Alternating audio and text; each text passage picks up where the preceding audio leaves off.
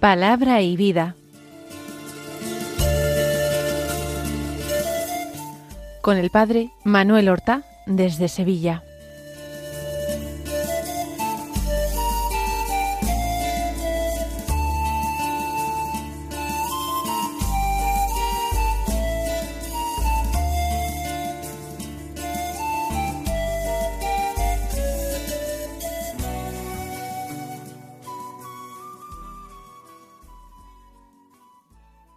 En el nombre del Padre y del Hijo y del Espíritu Santo. Amén. Alabados sean Jesús y María. Muy buenos días, queridos amigos, oyentes de Radio María y seguidores del programa Palabra y Vida. Aquí estamos de nuevo en antena después de un merecido tiempo de vacaciones. Y vamos como cada día a escuchar la palabra de Dios que se proclama en la liturgia de la misa del día. Y vamos a extraer de ella pues algunas reflexiones que nos ayuden en nuestra oración personal.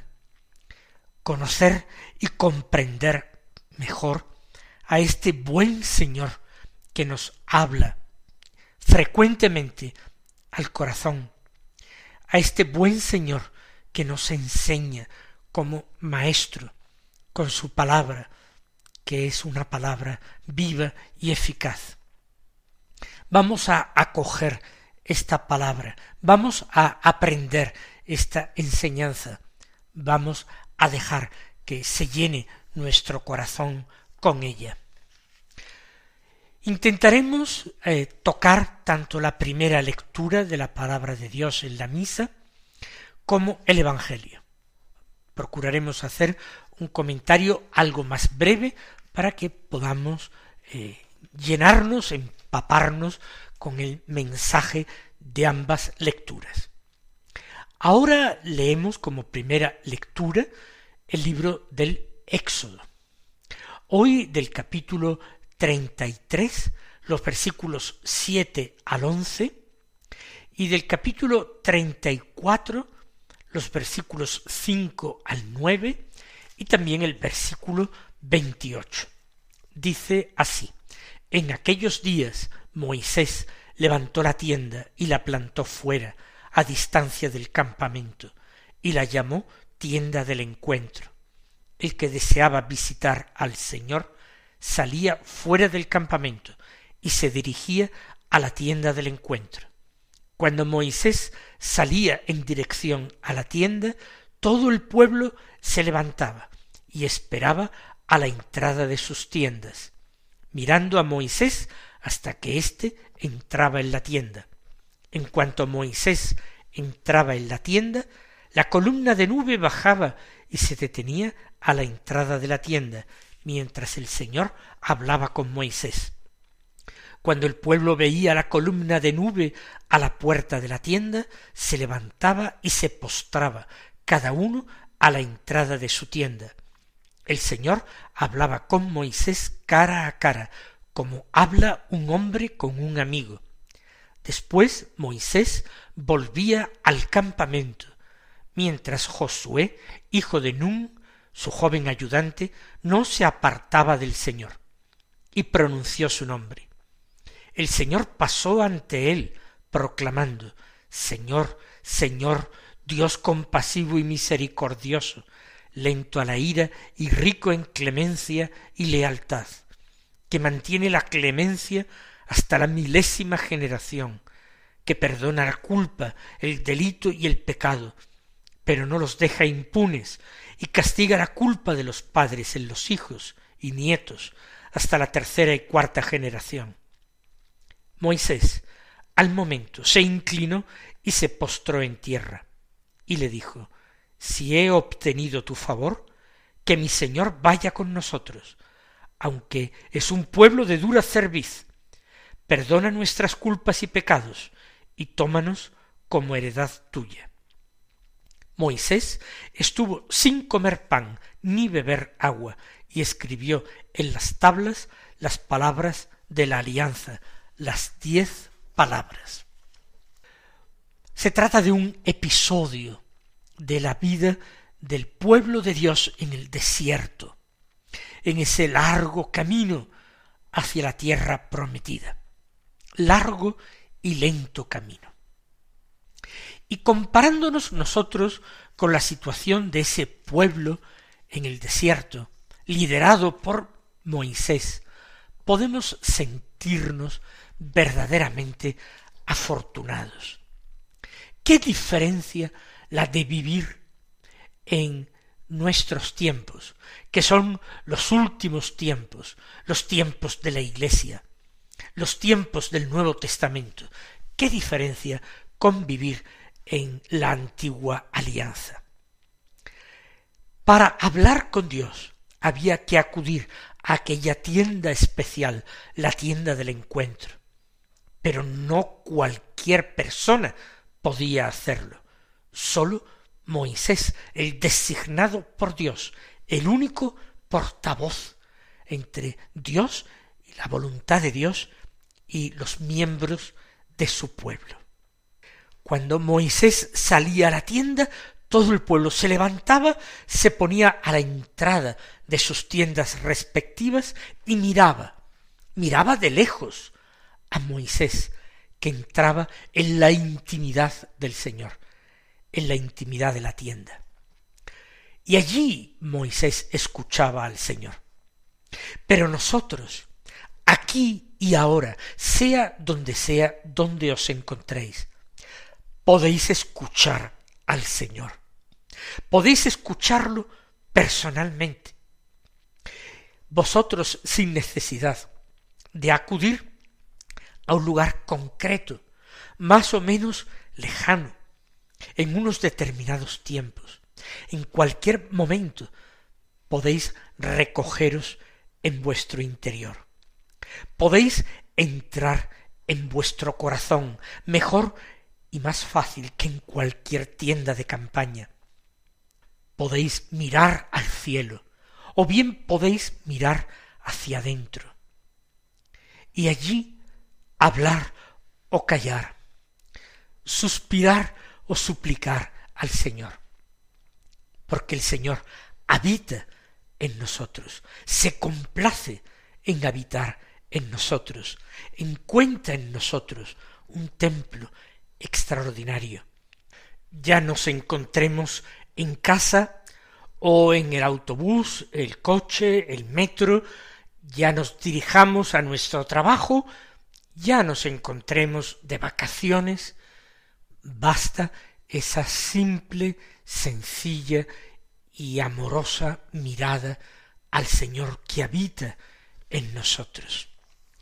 Por eso les digo que llevamos mucha ventaja en este sentido a los hombres del Antiguo Testamento. Ciertamente el Señor bajaba a la tienda del encuentro.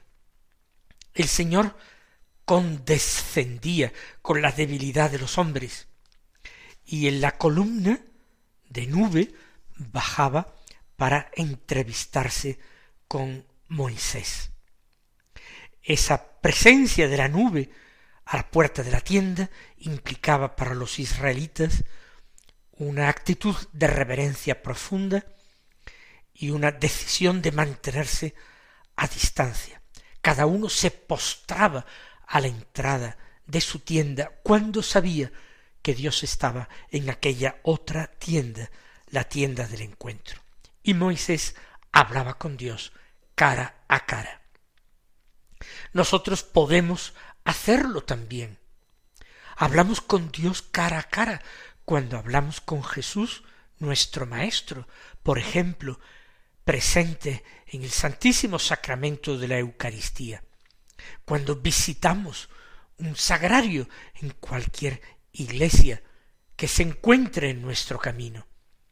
Hablamos con Él cara a cara, sí a través de la nube, una presencia velada, pero una presencia muy real, una presencia encarnada y amorosa.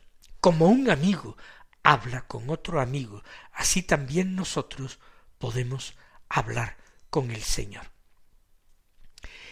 ¿Y cómo fue alguno de estos encuentros de Moisés con Dios?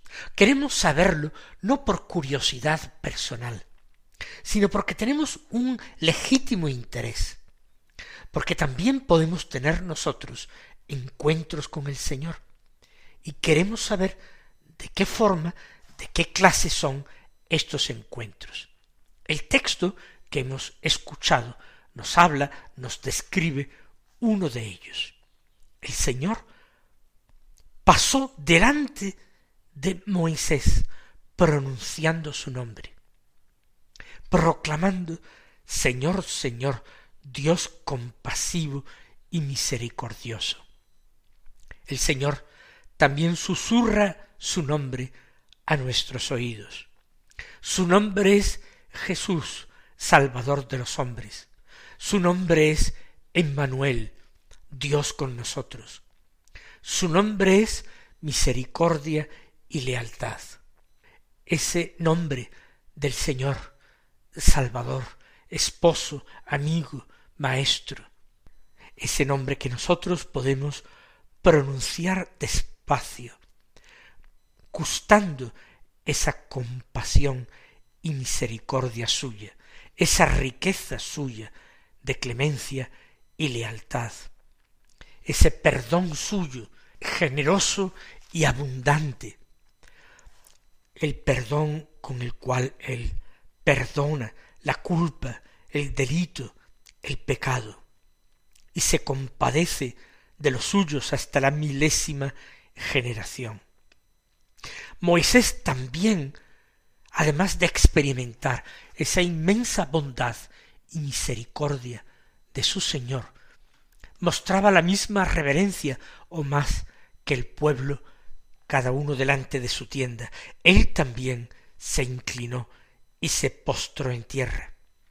Y desde su nada, desde su profunda reverencia, pidió al Señor, perdona nuestras culpas y pecados, tómanos como heredad tuya, o lo que es lo mismo, sé nuestro Dios, sé nuestro Señor, no nos olvides. Y unió esta súplica y esta reverencia y este fervor, lo unió a su propia penitencia. Estuvo con el Señor cuarenta días, ayunando, y luego escribió en las tablas las palabras de la alianza, las diez palabras, los diez mandamientos, para recordarlos, para tenerlos continuamente presentes. Nosotros la palabra de Dios la tenemos a nuestro lado con gran facilidad, con más facilidad que la ha tenido nunca ninguna generación que nos ha precedido. Podemos disponer con mucha facilidad y por poco precio de un ejemplar de las Sagradas Escrituras. Podemos escuchar en la radio de la Virgen, en Radio María, la palabra de Dios, no sólo en este programa, sino en tantos otros programas en los que se habla, en los que se trata, en los que se escucha la palabra de Dios. Por tanto, demos gracias al Señor, que es tan bueno y tan generoso con nosotros.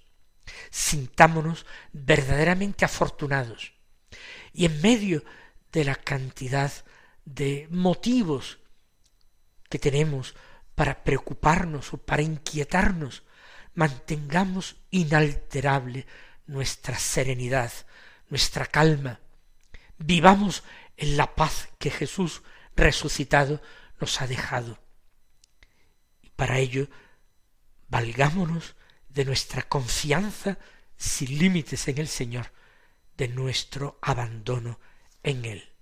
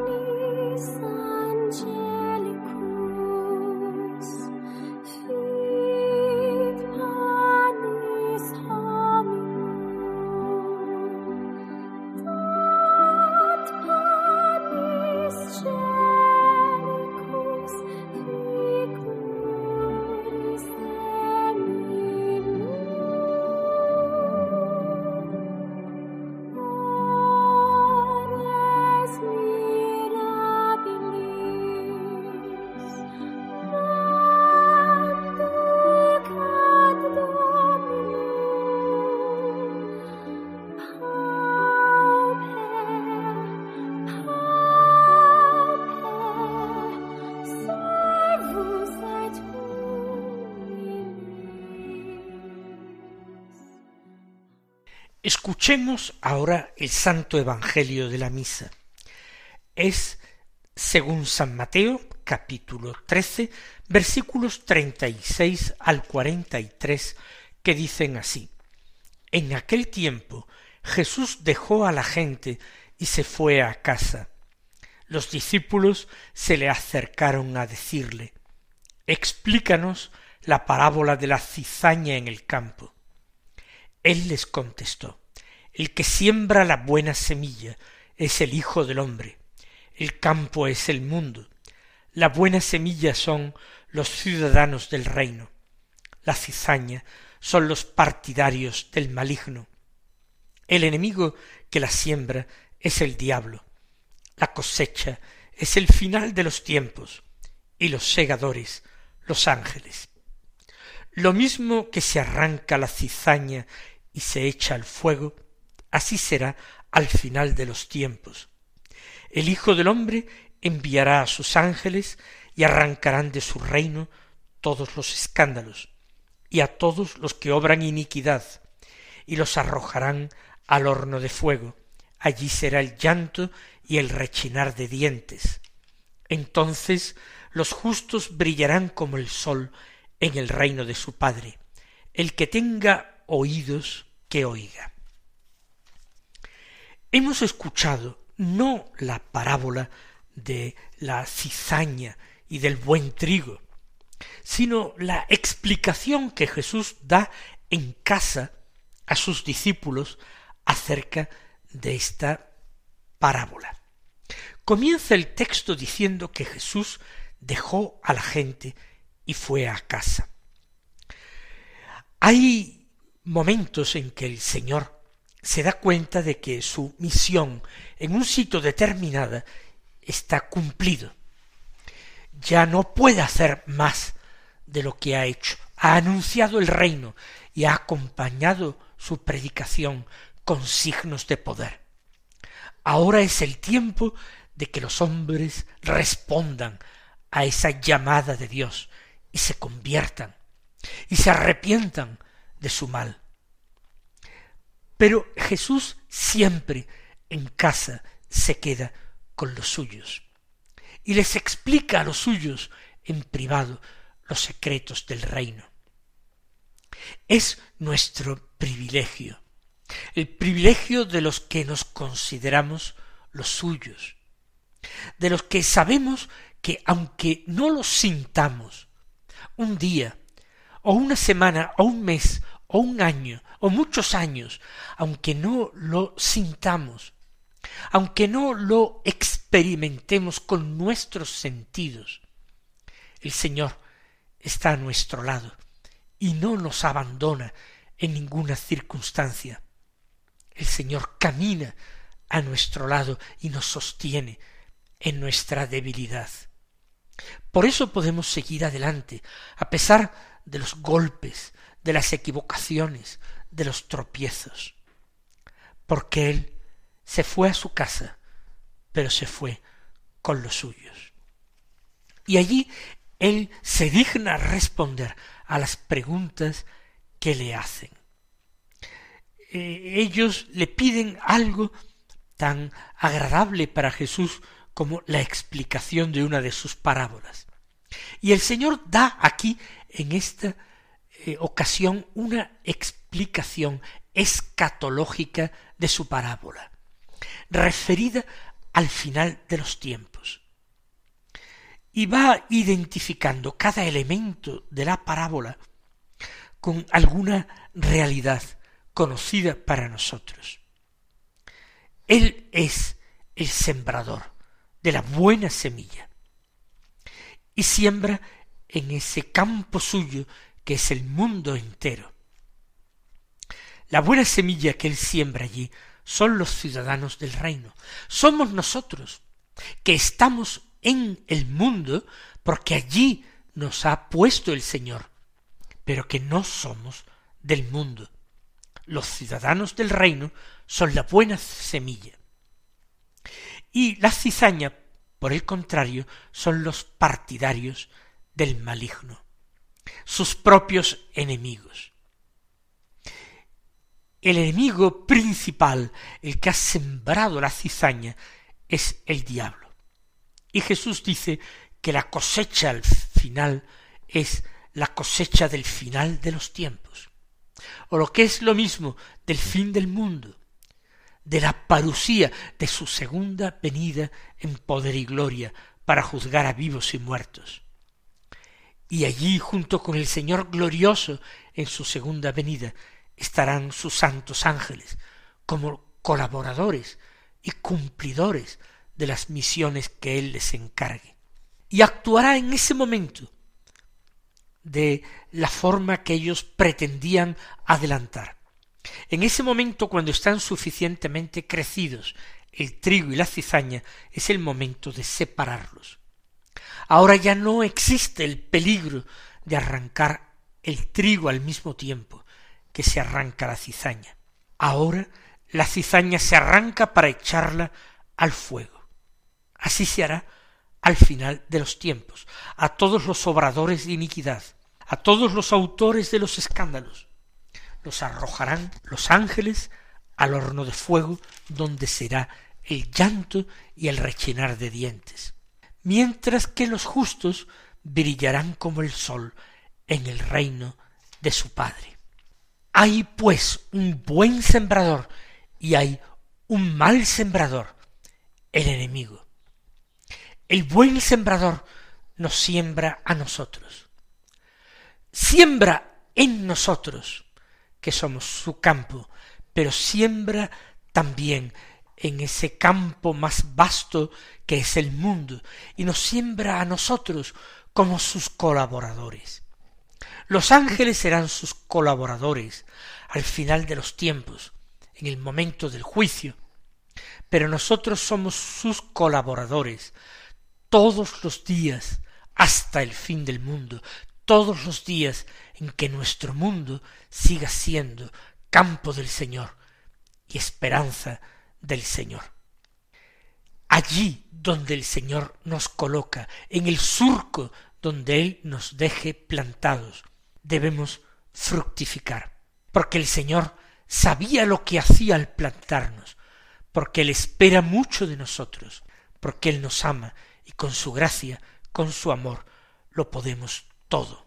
Aunque a veces nos parezca que la semilla de la cizaña es la que actúa con más fuerza, estamos equivocados, porque esa semilla no tiene fuerza en sí mismo ni a nadie que se la dé.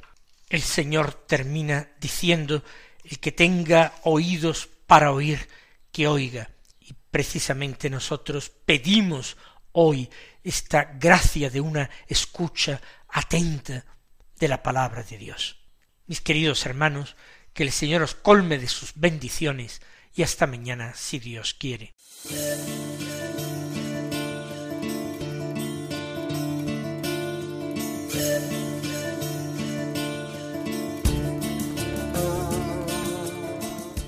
Han escuchado en Radio María Palabra y Vida, un programa que dirige el Padre Manuel Horta.